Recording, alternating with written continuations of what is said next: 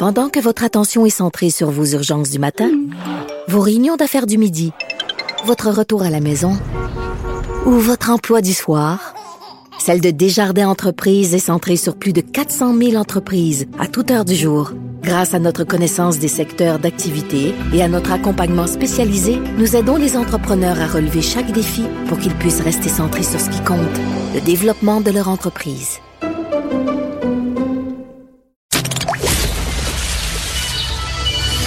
De 13 à 15, Les effrontés. deux heures où on relâche nos bonnes manières. Après tout, on est en vacances. Cube Radio. Je veux revenir sur le sujet dont on discutait avec Thomas Levac, euh, les conseils pour être un artiste. Ça, J'aurais aimé ça avoir plus de temps parce que ça m'arrive souvent euh, d'avoir euh, des gens qui m'envoient des manuscrits ou qui me disent, euh, ils me demandent quoi faire pour justement réussir à publier au Québec. On aura peut-être l'occasion d'en reparler avec David Quentin tantôt. Mais juste vous dire, je pense que c'est un conseil qu'on qu'on n'a pas donné, c'est ayez pas peur. Ayez pas peur d'envoyer vos manuscrits. N'ayez pas peur d'essayer. Le pire qui peut arriver, c'est qu'on vous dise non. Donc voilà, j'avais envie de vous dire ça. Message d'espoir. Euh, je sais pas si de l'espoir il y en a encore. Du moins, euh, la famille euh, du PDG de Savoura euh, en entretient toujours. La disparition de cet homme-là et de son fils touche le Québec en entier. Et ça m'a donné l'idée de, de me demander, en fait, qu'est-ce qu'on fait quand on est perdu en forêt? On en parle avec Mathieu Hébert de chez Primitif. C'est un organisme qui offre des formations de survie en forêt sans l'utilisation d'éléments modernes. Bonjour, Mathieu Hébert. Bonjour Geneviève. Bonjour. É- écoutez, euh, c'est pas une situation quand même qu'on voit souvent. Là, euh, on sert un peu de ça comme tremplin. euh, Deux personnes qui, on le suppose, sont pris en forêt sans grand moyen, mais ça peut quand même arriver et ça arrive.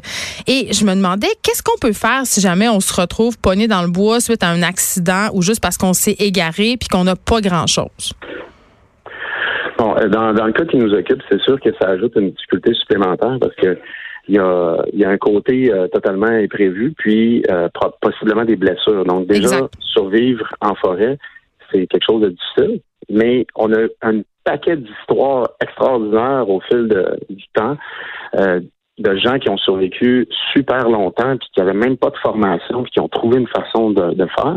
Puis on a aussi des histoires de, de super experts qui ont pas été capables de toffer là, 5-6 jours parce que c'était trop pour c'est- très difficile, euh, ça, comme, comme réponse. Euh, donc, dans un cas comme ça, une des choses qui, euh, qui est quand on est perdu ou quand on est dans la forêt puis qu'on n'est pas on n'a pas de moyen de revenir, euh, la première chose qui, en général, va être important à gérer, c'est la panique. Puis ça, c'est plus facile à dire qu'à faire.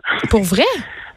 Ben, c'est parce que le- les, les gens font des choses sous le coup de la panique qui sont assez extraordinaires. Comme quoi? Des fois, je donne, ben, des fois, je donne l'exemple que, euh, par exemple, des, des gens qui sont perdus en forêt vont avoir tendance, euh, parfois, à, à tu sais, quand on est juste perdu pas trop loin, puis penser qu'ils savent un chemin de retour. Donc, il y a comme une, une illusion, puis ils peuvent peut-être entendre un son, puis tout ça, puis là, ils peuvent s'enfoncer plus loin. Puis même, des fois, ils ont tellement euh, l'impression que ils sont sur la bonne route, puis qu'ils vont arriver dans quelques minutes, à quelque part, euh, qui vont se débarrasser, par exemple, de leur sac à dos. Hein? Ce qui, ce qui oui, c'est ça. Puis ce qui est pas un reste. Quand on est assis chez nous, on dit ben non, ça se peut pas. Mais c'est arrivé souvent dans des cas. Puis euh, ils vont, ils vont même des fois euh, enlever euh, des couches parce que là ils se mettent à avoir chaud. Mais ils sont certains là que ce qu'ils entendent là-bas, par exemple, c'est un bruit d'autoroute ou bien que là c'est ah ben c'est- le chemin du, du puis qu'ils se reconnaissent puis là finalement ils se, désorientent plus donc euh, puis il faut pas sous-estimer non plus notre instinct qui peut aller tout croche dans la panique ou dans la dans les extrêmes, dans la soif extrême, par exemple. Il y a déjà des gens qui ont bu de, de l'essence dans un désert parce que tu as tellement soif, tu ne vas pas faire des choses logiques. Fait que la panique, elle arrive quand c'est pas prévu, puis quand tu sais pas quoi faire. C'est ces deux éléments en même temps. Là. Euh, fait que ça, c'est c'est la première chose. Fait que Outre la panique, c'est les principaux euh, dangers en forêt, j'imagine, ce sont euh, les animaux sauvages, mais aussi les moustiques. Non, ben, en fait, pour, ma- pour moi, là, c'est l'exposition aux éléments. Puis les moustiques, OK, pourraient rentrer là-dedans. Euh, dans le sens que euh, la pluie, euh, la neige, le soleil, dans une période de canicule, si quelqu'un n'a pas d'eau potable, euh, ben là, il peut avoir excessivement soif, donc transpirer beaucoup. Puis peut-être que le, choix d'eau qu'il va faire va, peut-être l'hydrater un petit peu, mais aussi ça peut rendre malade une personne. Ça dépend parce qu'on n'a pas les anticorps de nos ancêtres, puis on peut pas boire n'importe quelle eau non plus. Donc, il peut y avoir des erreurs qui se font là.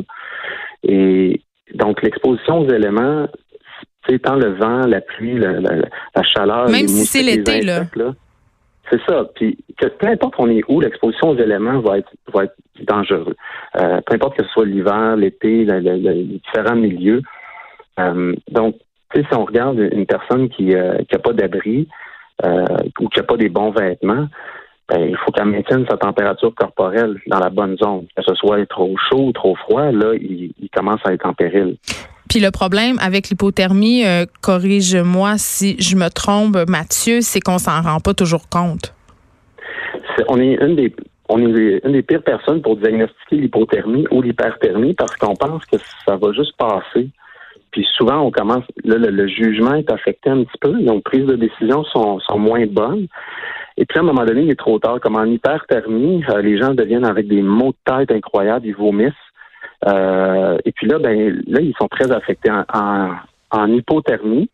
Ben là, souvent, les gens, ils vont se refermer sur eux, ils vont commencer à parler moins, ils vont être très apathiques. Puis moi, j'ai vu des gens leur demander, tu sais, euh, là, tu leur demandes le jour de la semaine, puis tu regardes. Ils sont confus. Ils sont confus. Il y a de la confusion qui arrive.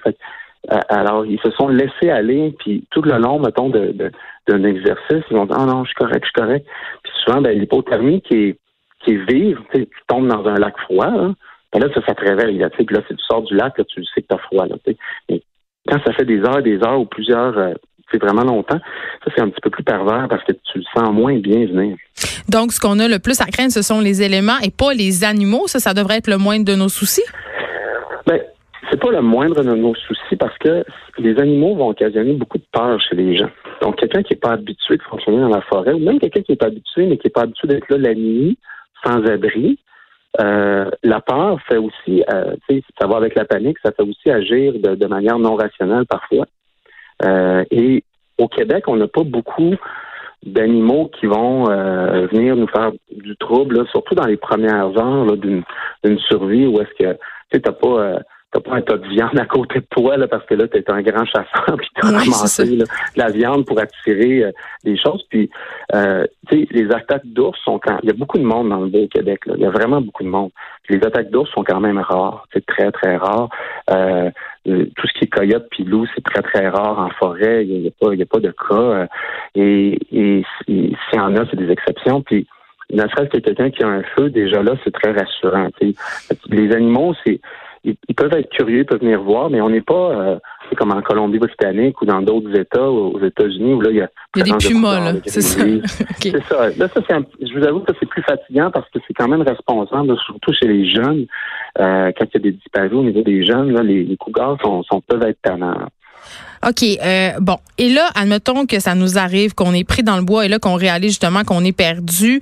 Euh, qu'est-ce qu'on fait? Évidemment, on s'en va pas plus loin, on se promène pas, on reste sur place, on se construit un abri. Qu'est-ce qu'on fait?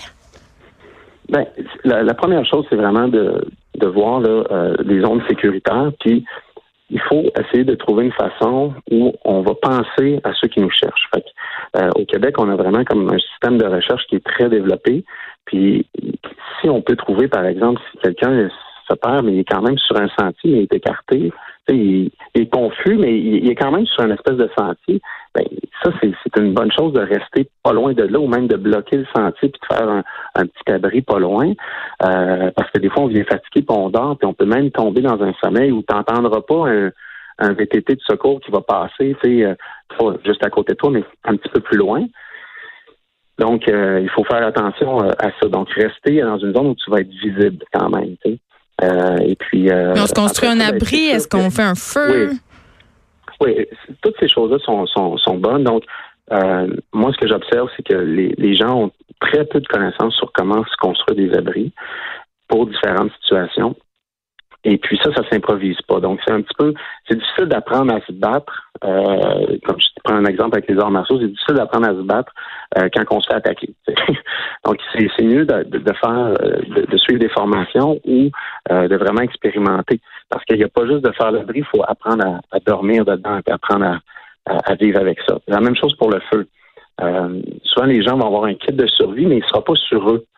S'il y a quelque chose qui va mal, ben le fait que les, éléments de survie sont pas sur eux, ça, ça peut vraiment leur nuire. Moi, j'essaie d'avoir dans mes poches euh, de, pantalons cargo, euh, même si je dois me séparer de mon sac à dos, s'il y avait quoi que ce soit, j'ai un oubli ou il y a une avarie mécanique, quelque chose, ben, sur mon pantalon à moi, j'ai mes bases. Euh, donc, j'ai quelque chose pour purifier de l'eau, j'ai un couteau, j'ai un, sleeping bag de survie. Dans les poches de votre pantalon cargo? un sleeping bag de survie? OK. Oui, mais on parle de quelque chose de tout petit, c'est gros comme le poing. Oh mon Dieu, OK. Gros comme le poing. Puis dans l'autre poche, euh, je vais avoir euh, mes choses de première soin de base. C'est pas, pas les plasters. Là. Ça, c'est ça, on peut toffer. Là. on n'a pas besoin. Tu vois, j'ai regardé ces trucs de première soin, c'est juste des band-aids. Mais moi, je pense aux affaires un petit peu plus graves. Là. Fait que là, je traîne, euh, je traîne des choses pour Suturer. des grosses blessures que je pourrais m'infliger, puis que là, il faut que je m'en occupe moi-même. Et là, là, comme, comme dans Rambo. si, euh, si on est perdu euh, et qu'on veut attirer l'attention euh, en faisant des signaux susceptibles d'être captés par les autorités, qu'est-ce qu'on fait? Parce qu'évidemment, là, tout le monde pense au feu. Encore faut-il avoir pour, sur nous quelque chose pour en faire et que ça soit pas mouillé. Hein? Mais qu'est-ce qu'on peut faire d'autre? Bon, ben, juste pour revenir sur le feu, le feu, c'est une, bonne, une bonne chose.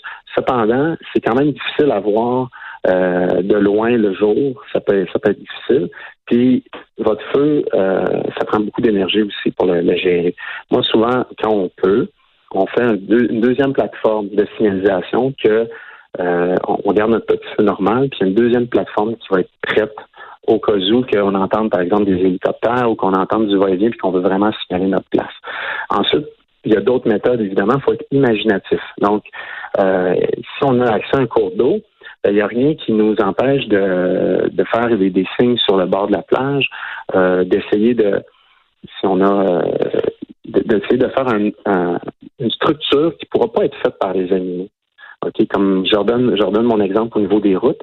Et si on peut bloquer les routes ou, faire des signes, écrire des choses, n'importe quoi qui va attirer l'attention, euh, ben ça, c'est c'est ça qu'il faut faire. Parce que ceux qui nous recherchent, ils vont ils vont chercher des couleurs sont pas dans la nature, des couleurs. Si on a par exemple du linge qui est, vraiment fluorescent, qui est orange, des choses comme ça, ça, ça attire l'œil.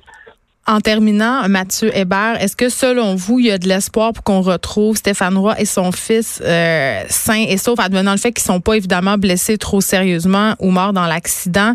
Euh, là, ça fait déjà une dizaine de jours qu'ils tentent de survivre en forêt. Est-ce que ça se peut qu'on les retrouve en vie? Oui, si, si, la, situation a fait en sorte qu'ils ont évacué euh, leur aéronef, leur hélicoptère, puis qu'ils ont pu se réfugier, euh, c'est surprenant les histoires, comme je vous dis, de gens qui ont pu survivre. Puis c'est pas évident à détecter, surtout si là, dans ce cas-ci, c'est que la zone de recherche est immense. Et puis euh, parce que ça donc oui, il y a de l'espoir, c'est certain. Euh, les chances de survie sont plus grandes, par exemple, que si ça avait été en hiver. Oui, évidemment. Quand même, on est au Québec, il y a quand même beaucoup de cours d'eau. Euh, il y a eu, il y a eu de la pluie. Euh, euh, on est dans une saison où il y a quand même des petits fruits. Puis les gens peuvent vraiment survivre longtemps sans manger. Là, ça, euh, euh, il, y a, énormément d'histoires comme ça. Fait que ça, c'est pas la plus grande inquiétude. Fait que s'il n'y a pas trop de blessures, qu'il n'y a pas trop de, de choses, quelqu'un peut survivre longtemps. On a même vu des, des enfants survivre, survivre longtemps comme ça. Mais c'est certain que les jours sont plus vite on va les retrouver, mieux ça va être. Oui, évidemment. Et là, je souligne au passage, avant qu'on se quitte, Mathieu Hébert, euh, bon, votre entreprise est primitive. Ce que je trouve intéressant, c'est que vous offrez des formations euh, de survie en forêt. Oui, exact. Puis nous, euh, on offre une grande variété de formations. Puis c'est pour monsieur, madame, tout le monde. Mais on, a comme principe aussi de comment d'enseigner avec les les, technologies de nos ancêtres. Autrement dit, si on a justement, on est dans une situation de survie puis on n'a plus rien, au lieu de paniquer, de dire mon Dieu, j'ai pas mon couteau, j'ai pas mes allumettes, ben là, on a des alternatives.